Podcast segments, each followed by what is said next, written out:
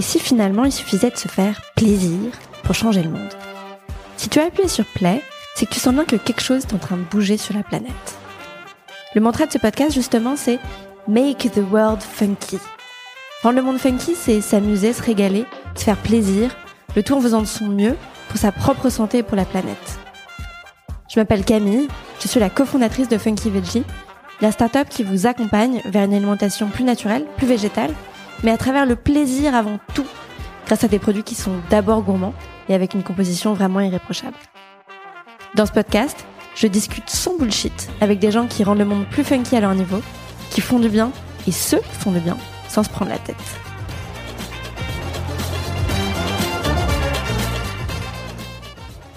Hello Eva. Hello. Est-ce que tu peux te présenter en quelques mots? Alors, donc, Moi, je suis Eva Sadoun, je suis entrepreneur et je me considère aussi un peu activiste euh, parce qu'une entreprise sociale, c'est un levier vraiment de transformation globale de la société. Donc, j'ai monté une entreprise qui s'appelle Lita il y a six ans avec Julien. Et euh, également, je suis coprésidente d'un mouvement qui représente l'entrepreneuriat de la transition. Et voilà, je milite au quotidien pour une finance et une économie plus soutenables. Alors, tu as 30 ans, tu es une jeune femme, euh, ce qui prend totalement le contre-pied du côté euh, très viril, opaque, scientifique du monde de la finance, en tout cas le cliché qu'on peut avoir. Comment est-ce que tu as débarqué là et comment est-ce que tu voilà, tu t'es imposé dans ce monde-là qui est, où c'est pas forcément très intuitif? Ah, c'est vrai que j'ai vu ça comme un challenge. Euh, ça m'a beaucoup passionné parce que c'était un des milieux dans lequel je voyais le moins de, de changements possibles, d'émancipation possible et qui me semblait effectivement être un peu l'injonction de la, société patriarcale telle qu'on l'entend euh, dans sa notion de domination euh, des, des, hommes et du monde un peu sur la nature et sur les femmes et ses ressources humaines en général. Donc j'ai vu vraiment ce milieu comme un moyen dans lequel de réinventer en fait, un, vraiment un réel moyen de réinventer le mode de, vie qu'on a aujourd'hui, de repenser ces modèles-là et de voir si on mettait la patte euh, féminine, la patte euh, intuitive, la patte naturelle, euh, qu'est-ce qui pourrait en ressortir en fait? Est-ce qu'on serait vraiment capable de révolutionner ce monde? Est-ce qu'on changerait ses pratiques? Ou est-ce que finalement il était destiné à rester monstrueux et, et opaque? Et finalement j'ai constaté dans, avec mes diverses expériences qu'on était capable en fait de le réinventer et que c'était un modèle qui n'était pas euh, inscrit dans la société, mais c'était un modèle qui était construit et qu'en reconstruisant ce modèle, on était capable de le transformer. Et tout de suite, dès tes études, tu savais que tu voulais t'orienter là-dedans? Parce que je crois que tu as eu aussi une expérience euh, euh, en Afrique, mhm. c'est ça? Ouais, tout à fait. Alors, moi, je n'étais pas forcément destinée à faire de, l'entrepreneuriat ou, même de l'économie en général. Je me suis intéressée à ça euh, parce que je cherchais le moyen le plus efficace de résoudre les problématiques euh, sociales, de domination. Euh, et à la base, j'étais plutôt drivée par le monde politique que j'ai trouvé opaque lui-même et peut-être incapable à un moment donné de vraiment se saisir des, enjeux. Et j'ai aussi constaté la domination du mode, économique sur le monde et sur la société. c'est pour ça que j'ai fait une, prépa économique et, et mathématique parce que j'avais envie en fait de comprendre comment ce monde fonctionnait. Je me suis retrouvée dans une école de commerce euh, un peu malgré moi et j'ai découvert qu'on était capable en fait euh, à partir de l'économie appliquée qui est l'entreprise ou le secteur financier euh, de repenser ce modèle-là c'est un peu venu en chemin. En fait, mon parcours, il, est, il a été saisi d'opportunités. J'ai pas vraiment de projection à proprement parler. Donc, c'est avec mes expériences, notamment en Inde euh, et en Afrique avec, euh, avec Julien, euh, que j'ai eu envie de déjà retravailler en France, de d'essayer d'analyser la manière dont le système fonctionnait ici pour voir comment est-ce qu'il pourrait opérer un mode de mondialisation, un mode économique un peu plus sain au niveau global. Et l'ITA, c'était un, un moyen entrepreneurial, simple, dans lequel la jeunesse pouvait être valorisée parce que c'était des modèles innovants, des modèles digitaux, euh, et c'était surtout un modèle qui permettrait en fait d'inclure la société euh, mm. dans cette transformation-là, parce que j'ai jamais pensé avoir euh, la réponse en fait, mais par contre, j'ai pensé que en incluant davantage et en remettant la finance au service de, de l'économie, de l'humain et de la planète, on pouvait peut-être réinventer collectivement un modèle. Et alors, tu as dit que tu as réfléchi au fait de revenir en France?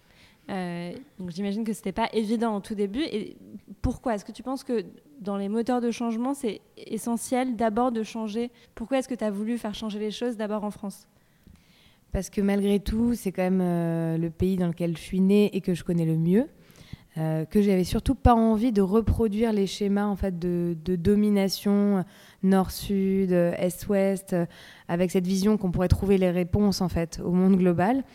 par contre, j'étais modestement capable peut-être de repenser le, le, modèle dans lequel j'avais grandi pour peut-être plus tard inspirer de, de, nouvelles aventures à, à l'étranger.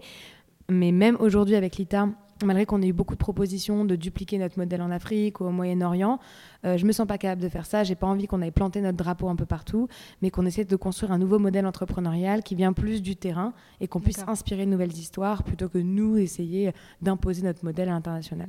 Lita.co, a priori, euh, la communauté Funky Veggie, on a entendu un petit peu parler puisqu'on est en train de faire une campagne sur euh, Lita.co et on en est super content.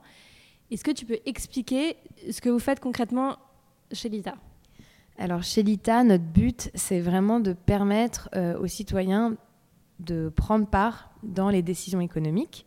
Euh, et surtout de, dynamiser l'économie avec un modèle, un modèle durable, un modèle écologique, un modèle social, en permettant du coup à ces citoyens de devenir actionnaires, de devenir porteurs d'obligations, etc. En fait, de se réapproprier les outils financiers pour soutenir l'économie qu'il a envie de voir, l'économie qui correspond à ses valeurs. Donc les particuliers sur la plateforme investissent dans des entreprises comme Funky Veggie, comme des entreprises dans l'économie euh, sociale au sens large, l'immobilier, euh, les énergies renouvelables, la tech for good, etc. Et derrière, en fait, c'est une manière de prouver que l'argent ne doit plus être euh, dans les mains et dans la les décisions des institutionnels, qui ont souvent un rapport assez désincarné à ces investissements-là, et qui, au lieu de s'intéresser à l'histoire entrepreneuriale, à l'impact réel que l'entreprise peut avoir sur la société, s'intéressent à des KPI, à des métriques euh, assez, euh, assez monochromes et qui ne reflètent pas forcément en fait, la situation économique et la valeur que ces entreprises peuvent produire sur la société.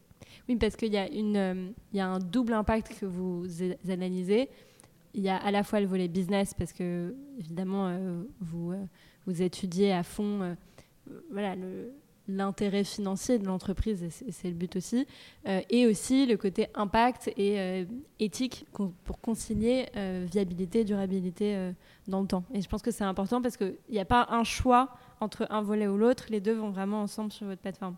Tout à fait.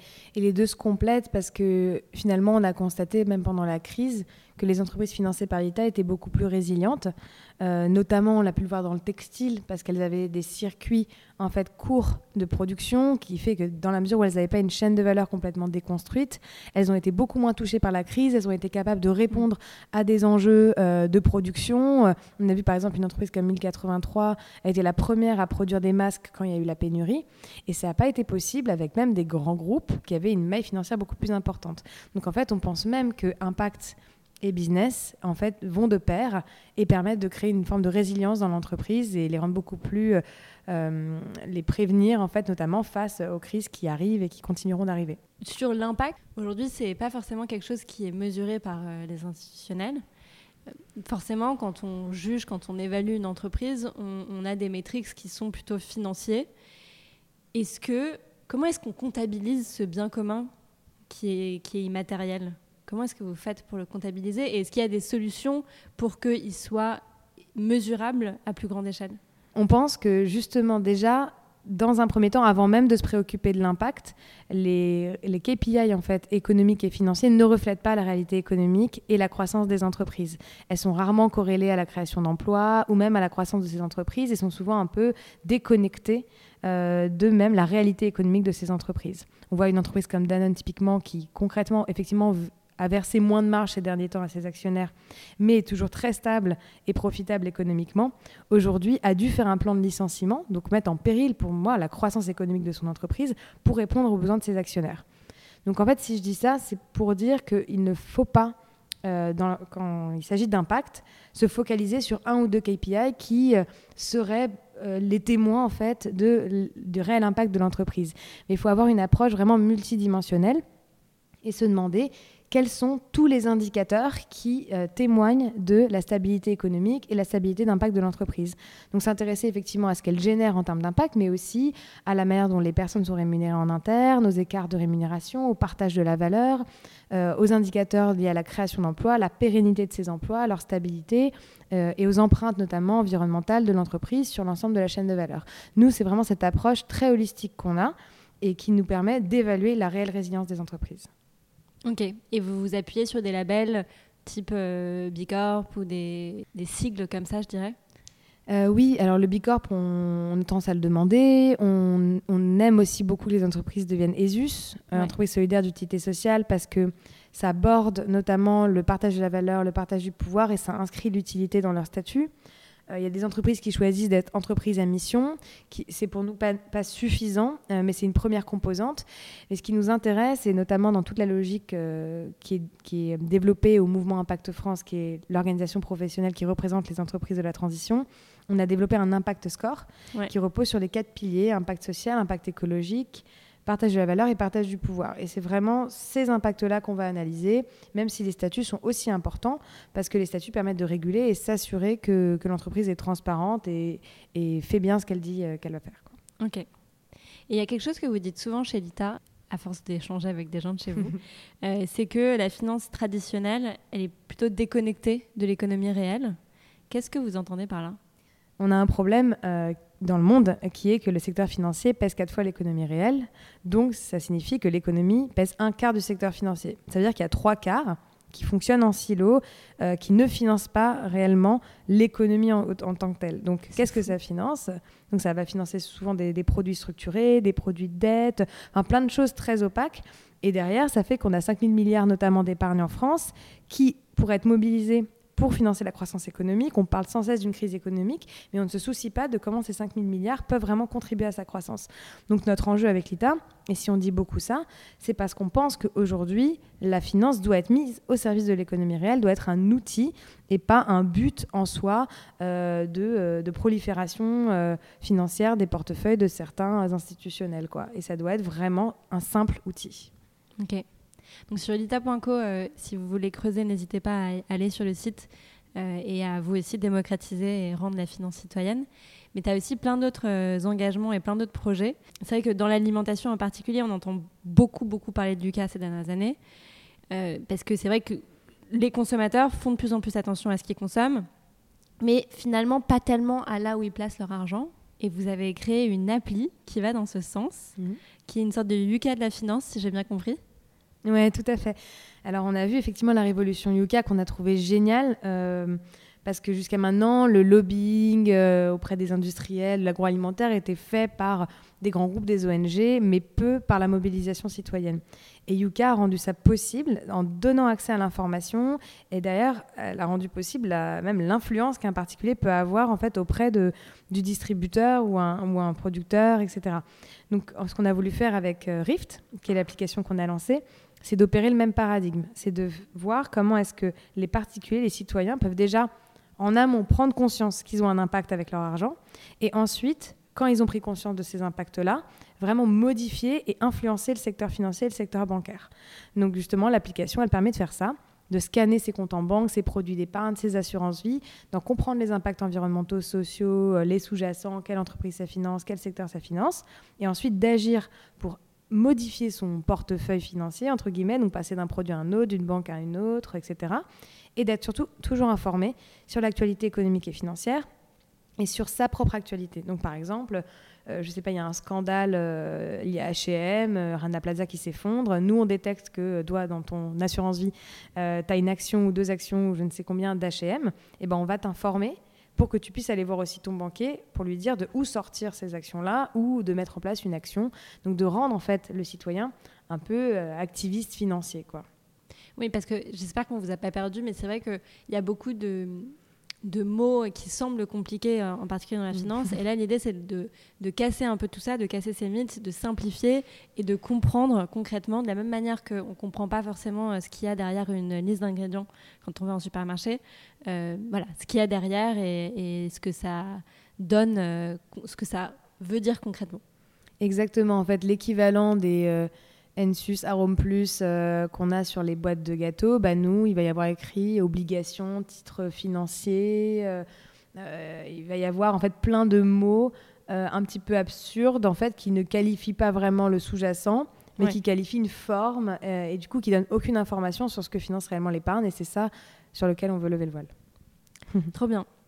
Et au-delà de, ces projets-là, euh, tu t'es engagé plus récemment en politique, pour, d'un point de vue politique, je dirais au moins.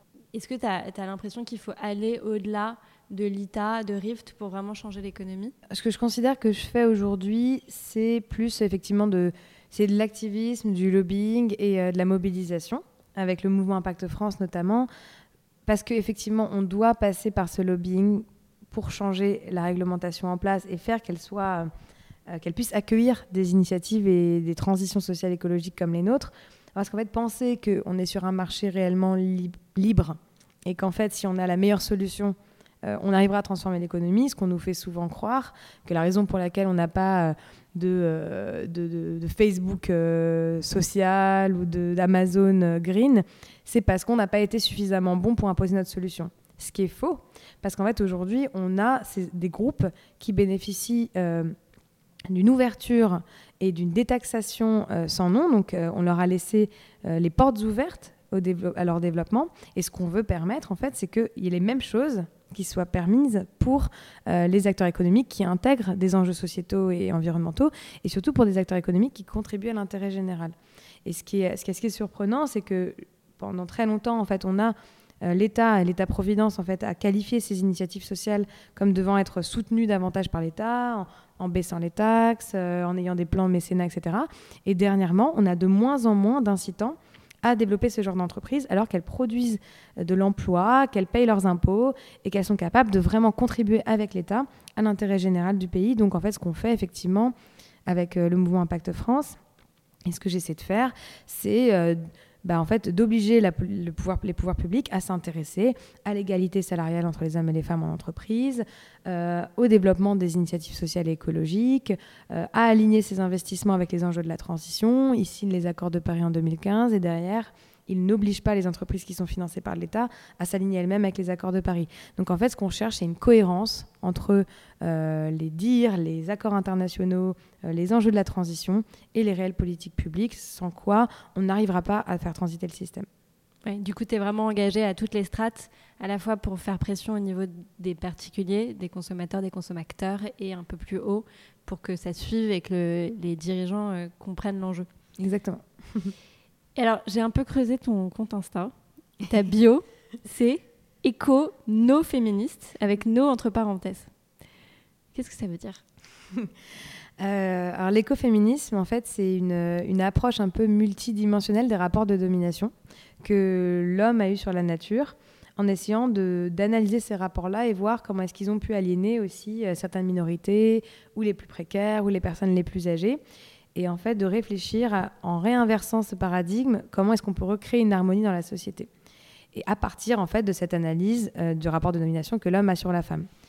Donc moi je me sens très, euh, je suis très sensible à ce sujet déjà dans un premier temps parce que je considère qu'aujourd'hui, malgré la place qu'on veut laisser croire qu'on a donnée aux femmes, elles représentent encore que elles ont très peu d'influence encore sur le pouvoir. Donc pour moi, c'est un, rapport qu'il va falloir inverser rapidement. C'est pour ça que je m'intéresse déjà à la question du féminisme. Et pourquoi l'écono-féminisme? Parce que j'essaie d'appliquer la vision écoféministe justement à l'économie et à la finance pour voir en fait comment, en réinversant ces rapports de domination, on peut rééquilibrer le modèle et avoir une, finance qui est plus en lien avec l'écologie et qui casse un peu euh, c'est euh, ce modèle de domination. Donc euh, voilà pourquoi je me qualifie d'écono-féministe et que je suis d'ailleurs en train d'écrire un, livre sur cet enjeu-là, en analysant plein de concepts comme la falaise de glace ou encore les problématiques de l'index homme-femme, qui même si on met en place une loi pour équilibrer les conseils d'administration, il y a une reproduction des rôles sociaux et que les femmes ne sont jamais directrices financières, les femmes ne sont jamais directrices des risques ou directrices générales des banques. Euh, c'est pareil au niveau politique. Euh, on met en place une loi, mais finalement, les femmes ne sont jamais ministres de l'économie ou euh, n'occupent pas de fonctions régaliennes. Et, ça, il faut vraiment que ça change. Et je pense que la finance, c'est un bon, un bon moyen, un bon lieu de pouvoir à analyser pour comprendre tous les rapports qu'on a dans la société. Alors, oh, Peut-être que je suis très, très novice, mais falaise des glaces, c'est quoi? Alors, c'est The Glass Cliff, c'est un concept qui a analysé énormément ce qui s'est passé au milieu politique et dans l'entreprise et qui montre qu'on a tendance à mettre une femme ou une personne des minorités à un poste de direction, à un poste de pouvoir dans une situation euh, de, de, forte complexité, de fort risque, où on sait qu'elle va finir par échouer.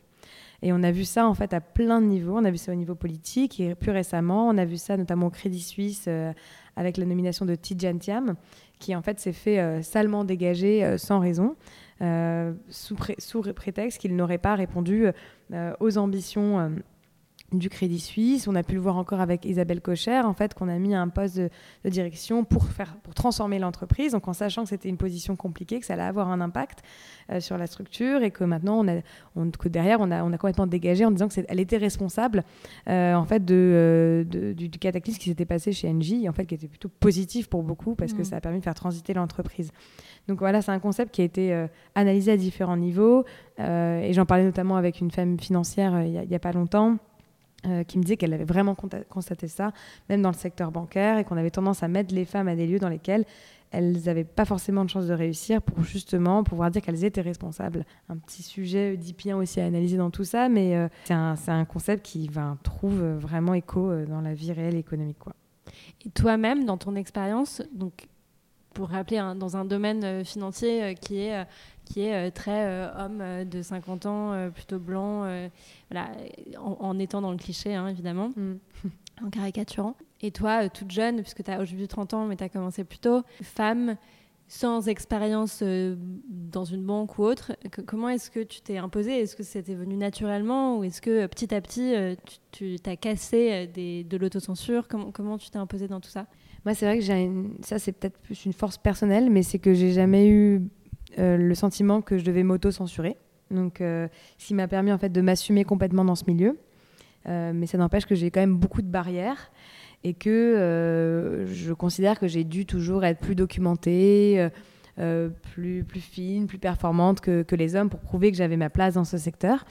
Et que même si aujourd'hui j'ai l'air d'avoir une place plutôt assumée dans, dans, ce secteur, je suis encore sujette à énormément de discrimination, à énormément de condamnations de la part de mes pères parce que je pense que en fait ça, dérange en fait d'avoir cette vision là euh, dans ce secteur que ça, ça, fait bouger les lignes un peu trop. Et euh, c'est pas franchement c'est pas évident tous les jours. Et, je sors là dernièrement euh, de, de, pas mal de de, déboires mais au final ça me donne une forme de force et, et de sentiment qui fait dire que je dois en fait créer la place pour celles qui arriveront après. Et j'ai pas envie de reproduire en fait justement les schémas euh, masculin dans ce secteur pour me donner une forme de crédibilité, comme on a pu voir certaines femmes le faire, euh, comme Christine Lagarde ou autres, en fait, qui, en fait, pour s'imposer, ont dû vraiment montrer qu'elles étaient les plus financières et les plus virilistes de tous. Et c'est pas ce que j'ai envie de faire. J'ai envie de montrer qu'on est capable, en fait, de, avec une sensibilité différente, avec une vision du monde et un rapport au monde différent, de transformer un secteur. Mm.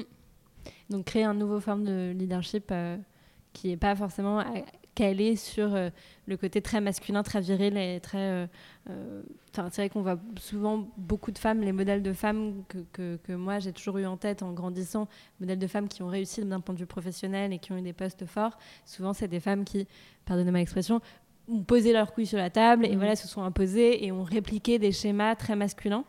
Et finalement, c'est tout l'enjeu de créer un nouveau modèle où tu as un leadership, oui, mais sans être dans cette caricature virile.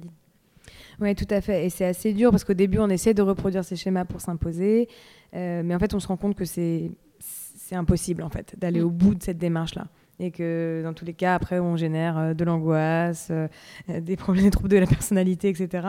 Et que c'est finalement en, en, incarnant, mais moi j'ai aussi beaucoup de chance parce que chez Lita, j'ai un milieu, une entreprise dans lequel cette vision est valorisée, euh, avec des médias qui m'aident beaucoup aussi à démocratiser le message, avec un écho qui, est, qui, est, assez agréable et une entreprise qui fonctionne. Je pense que c'est pas le cas de des femmes qui arrivent dans un milieu institutionnel. je ne sais pas si pour elles, ce serait possible d'imposer et de poser euh, justement leurs boobs et pas leurs couilles sur la table. Euh, et c'est ce qui me fait très peur et c'est ce qui me donne aussi pas envie de sortir de l'écosystème que, que j'ai créé. Et c'est pas parce que je considère que j'ai réussi à montrer ça que je pense qu'on est aujourd'hui encore capable d'opérer ces changements, mais d'un point de vue plus systémique, parce que ce monde-là est encore extrêmement fermé. Oui, surtout qu'il y a une, au-delà du fait que c'est pas possible de continuer dans ce, cette voie-là, euh, il y a une richesse folle, euh, à, assumer les différentes sensibilités. Et dans ce, on pourrait y partir encore très loin dans ce thème-là. Euh, et j'ai vu d'ailleurs que tu donnais des cours de philo le mardi et le jeudi d'histoire, je crois. Ouais. Je prends des cours de philo. Ah, tu prends des cours de philo. Ok. exactement. J'ai pris mes études il y a 2-3 ans. Euh, justement, à un moment où, où j'arrivais plus à prendre de hauteur par rapport à ce que je faisais, où j'avais besoin de me questionner sur euh, la manière dont développer notre entreprise, dont gérer les ressources, le projet sociétal qu'on avait. Et la philo m'aide beaucoup en fait à conceptualiser un mode de faire autour de la responsabilité pour autrui, à comprendre ce qui était en fait, ce qui poussait même certains hommes à avoir un rapport à la puissance, euh, ça m'aide aussi, c'est ma méditation à moi, en fait, euh, parce que quand, quand, je vais pas bien, bah, j'ouvre un bouquin de Sénèque ou des stoïciens et je, relis ça quatre fois et je prends du recul et, je comprends que j'ai pas la main sur des choses que je ne maîtrise pas. Et voilà, donc c'est entre un moyen de renouveler son rapport euh, au monde continuellement et de se questionner toujours sur son action et mmh. l'action et le porte-parole là qu'on comprend parce qu'on a une influence et du coup il faut l'assumer, il faut la documenter et entre un moyen aussi de méditer et de continuer à me donner la force de faire ce que je fais au quotidien malgré euh, euh, les, voilà, les, les, les risques euh, ou les, les, éboires que je peux rencontrer. Et comment est-ce que ça te fait considérer la situation actuelle? Donc on est, on tourne ça, on est fin novembre, Macron a parlé hier et, on est en deuxième confinement. Comment est-ce que tu vois toute cette crise qu'on a vécue cette année, qu'on continue à vivre d'un point de vue en, en, prenant un peu de recul?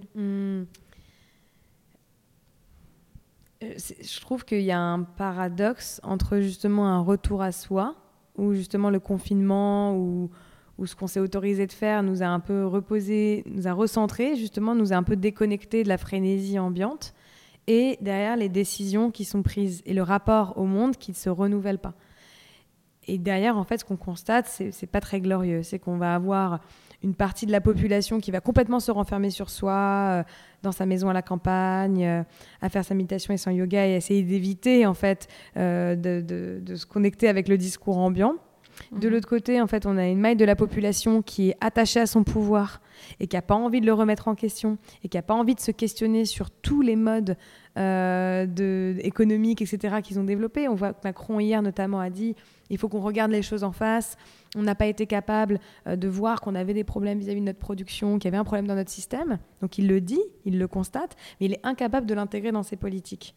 Donc ça, c'est... Et là, euh, la philo peut aussi aider à voir en fait que l'homme s'est quand même construit sur un sentiment de toute puissance euh, et qu'il est incapable d'intégrer une forme de vulnérabilité de son modèle qui va considérer comme étant une forme de faiblesse hein, euh, sans être sans être nietzschéen je pense qu'il y a quand même beaucoup de ça. Euh, et de l'autre côté on va avoir une partie de la population qui va elle s'engager fortement, que ce soit le milieu médical, que ce soit le milieu associatif ou certains entrepreneurs, mais derrière, ils vont être héroïsés pour ne pas être considéré. Donc en fait, moi, ça me fatigue. Je ne supporte plus en fait cette forme d'héroïsation qu'on a des figures de l'engagement, des, soignants, etc. Euh, qui est une forme d'héroïsation pour euh, occulter le fait qu'en fait on leur laisse pas une réelle place dans la société. Donc ça permet en fait d'avoir cette prise de recul euh, et d'essayer de repenser, de repenser un modèle. Mais aujourd'hui c'est plus chaotique qu'autre chose, mais en tout cas ça permet de mettre en lumière ces choses-là. Ok. et tu, tu parlais de, de, la philo notamment comme une sorte de méditation. Euh, J'aimerais qu'on parle un peu de ton mode de vie et de tes routines. Tu, tu, vis à 1000 à l'heure, tu as énormément de, de projets, d'engagements sur plein de volets différents. Mais comment est-ce que tu fais? Est-ce que tu as des trucs? Est-ce que tu as des routines qui te permettent de t'ancrer et de garder de l'énergie? Alors euh, oui, euh, déjà je fais du yoga quasiment tous les matins en me réveillant, euh, parce que ça, ça permet de voilà, libérer ma, ma, charge corporelle, parce que quand le cerveau fonctionne à, à 1000 à l'heure, on a l'impression que ça n'a aucun impact sur le corps, mais en fait, ça, le crispe. Euh, j'ai une autre partie de ma routine qui est de ne pas culpabiliser pour euh, mes modes de vie, donc euh, le fait de fumer, le fait de boire de l'alcool, etc., qui pour moi fait partie, pas de mon quotidien, mais en tout cas qui fait partie de ma routine aussi, qui me permet de décompresser, et je culpabilise pas vis-à-vis -vis de ça. j'ai aussi enlevé la viande de mon régime alimentaire depuis 10 ans déjà. Donc ça, c'est pour moi un truc qui me permet d'aligner en fait d'une certaine manière ce que j'ingère et ce que à tous les niveaux, ce que j'ingère en termes de matière, et ce que j'ingère en termes d'alimentation. Euh, et je vais aussi décider de m'entourer que de personnes euh, que je sens bienveillantes et avec qui j'ai une vraie connexion intellectuelle et de pas euh, voilà me forcer dans des relations sociales ou professionnelles qui je sens me dominent trop. Donc d'éviter ça. Et sur l'alimentation, donc tu manges pas de viande, tu es végétarienne. tu as eu un déclic, il y a eu un truc qui t'a poussé en particulier? Oui, euh, bah alors déjà, je mangeais pas de viande pendant longtemps parce que euh, je suivais un régime cachère euh, dans ma famille. après, j'ai commencé à me libérer, à manger des burgers, à manger des McDo, mmh. etc. Et, et puis, j'ai eu un déclic vers 18-19 ans où, en fait, bah, ça me paraissait en fait juste inhumain. Enfin, moi, j'ai l'impression de me bouffer un, bout de bras quoi, quand, quand je vois des gens manger du poulet. Enfin, c'est c'est vraiment quelque chose d'inné, en fait. Et là, ça, c'est vraiment mon rapport, en fait, à la nature qui et mon hypersensibilité, je sais pas, qui me rend incapable en fait de pouvoir euh, bouffer, euh, bouffer de la viande. Euh. mais ça a été assez naturel vu que ça a commencé très tôt. Je l'ai pas trop conscientisé et aujourd'hui, bah, tout ce qui se passe d'un point de vue écologique et on voit à quel point la consommation de viande est responsable en grande majorité de d'un gros impact sur la biodiversité, bah, ça me permet d'entretenir ce choix-là. Mm. Et tu parlais du fait de ne pas culpabiliser, c'est hyper important pour nous chez Funky Veggie. Mm-hmm. C'est un de nos piliers on n'est absolument pas parfait, on est parfaitement imparfait et c'est totalement ok et on, y va pas à pas. Est-ce que euh, dans les semaines, dans les mois qui viennent, tu as euh, un volet en particulier où tu te dis bon, bah, que c'est un des trucs sur lesquels tu aimerais t'améliorer? Bah, On va dire qu'en ce moment, je culpabilise pas euh, sur le fait de dédier à peu près 95% de ma vie à mon travail, à mon engagement. mais que c'est quelque chose sur lequel j'ai bien sûr envie d'évoluer et où j'ai envie de laisser un peu plus de temps aussi à, à autre chose, un épanouissement personnel, à mon rapport aux autres. Donc, euh, donc je vais essayer d'aller dans ce sens-là, mais c'est vrai que pour l'instant, il y a une urgence, quoi. Il y a une forme d'urgence à réagir, à, être présent, et, et, ça me permet d'avoir une forme d'équilibre. Et, et j'ai tendance aussi à contester un petit peu cette vision euh, de l'équilibre perso-pro que je trouve qui justement enferme et notamment beaucoup les femmes dans une culpabilisation constante de ne pas avoir un équilibre personnel ou de ne pas être euh, celle qu'on nous avait dit qu'on devait être. Donc, euh, donc essayer de le rétablir, mais pour moi et pas pour répondre à cette injonction. Très bien fait. Euh, et dernière question. Ce, ce podcast s'appelle Make the World Funky. Rendre le monde plus funky. Euh, qu'est-ce que ça veut dire pour toi? Pour moi, Make the World Funky, ça, voudrait dire effectivement de remettre le rire et, l'autodérision et le plaisir au cœur de, au cœur de l'équation de la vie et, de, se poser des questions dans ce sens-là, euh, moi personnellement, c'est ce qui me permet, euh, même en travaillant euh, comme une malade, en fait, de garder des forces auto-immunes, de ne pas avoir été encore atteinte du Covid, grâce à Dieu, et de d'être toujours en fait présente. et je pense que si on n'est pas présent, en fait, on s'oublie et là, on dépérit. Donc voilà. donc s'amuser. Trop bien. On pouvait retrouver la campagne Funky Veggie sur lita.co. et toi, où est-ce qu'on peut te retrouver? Sur tous tes différents volets Vous pouvez me retrouver, euh, bah, suivre l'actualité sur, euh, sur nos réseaux, Solita, les miens, euh, sur Instagram, sur Twitter, et essayer de vous engager avec nous sur ce combat parce qu'il est, il est collectif et, et on a besoin de tous. Merci beaucoup. Merci à toi. J'espère que cet épisode vous a plu. N'hésitez pas à nous dire ce que vous en pensez en nous écrivant par exemple sur Instagram, funky-veggie, sur mon compte perso, Camille Azou, ou de la meilleure manière possible, c'est-à-dire en mettant un avis, en particulier sur Apple Podcast. Plus il y a d'avis, plus le podcast est visible, plus il bénéficie à des personnes différentes. Et, euh, et c'est vraiment le but, c'est de vous inspirer avant tout. Merci